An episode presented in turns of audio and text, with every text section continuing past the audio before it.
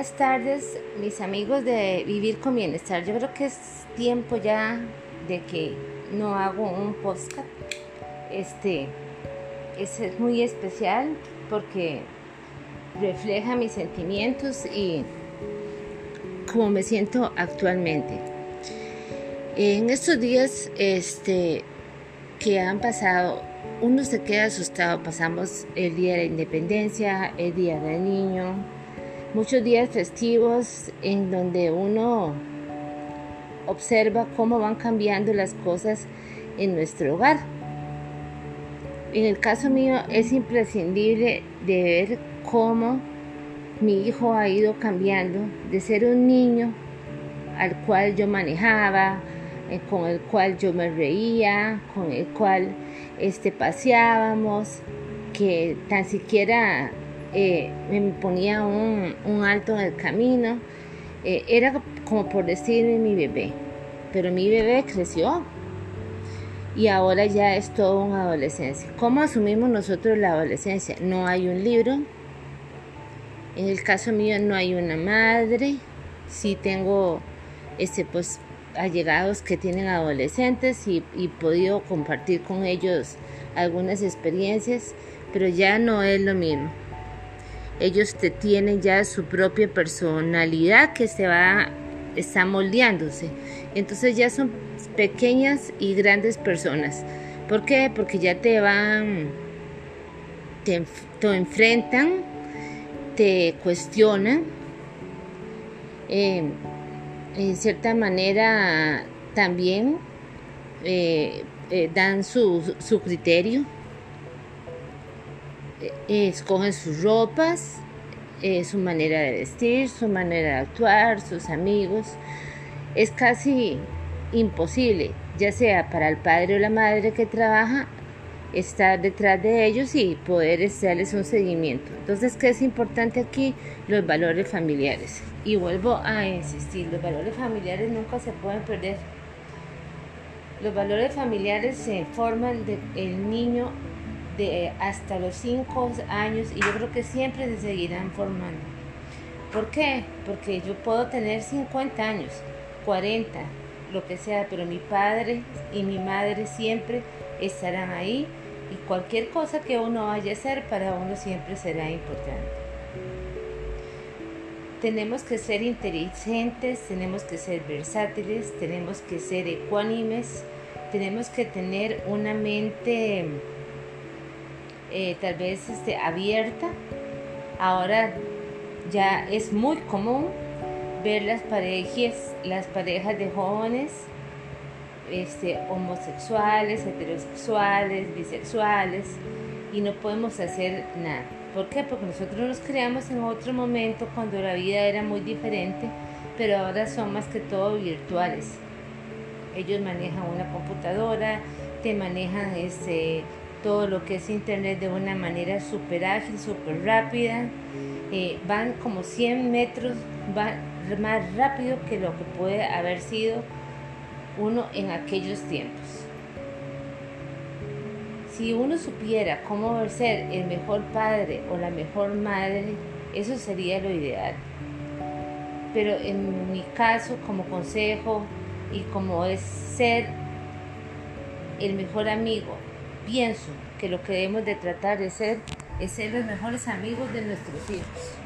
Es tratar de que nos cuenten todas sus cosas, aunque sabemos muy bien que si nosotros mentimos en un momento dado, pues ellos tal vez mentirán.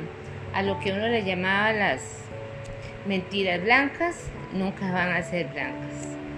Entonces es importante fomentar todo lo que es el respeto, todo lo que es este el área social, cómo se deben de comportar, cuáles son los efectos de las drogas, cuáles son los efectos del licor,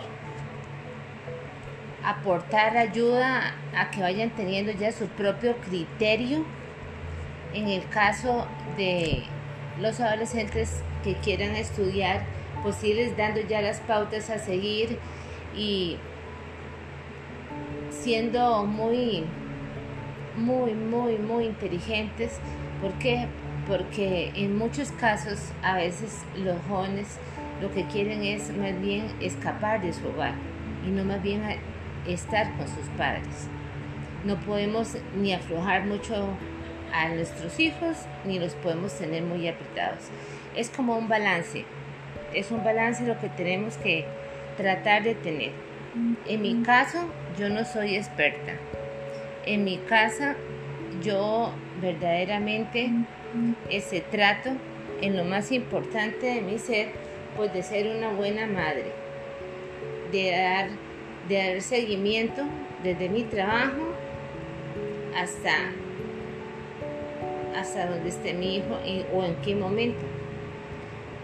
Este, le doy mil gracias al colegio donde él está. Es un colegio sumamente comunicativo, el cual donde uno puede estar en su casa o en su trabajo y se está dando cuenta de lo que él está haciendo.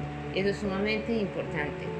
Es importante conocer los amigos, es importante que los amigos vengan a tu casa, es muy importante saber qué están haciendo, con quién andan, con quién se relacionan. Estamos en un momento de la pandemia muy delicado.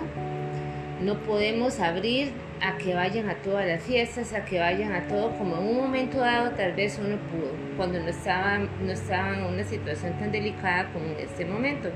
Nosotros sí pudimos disfrutar, ir a bailes, bailar, tener nuestros amigos, pero en ese instante hay que ser muy versátil, ni tenerlos muy apretados, como ellos mismos dicen, ni tenerlos tampoco muy sueltos. Hay que tener mucho, mucho cuidado.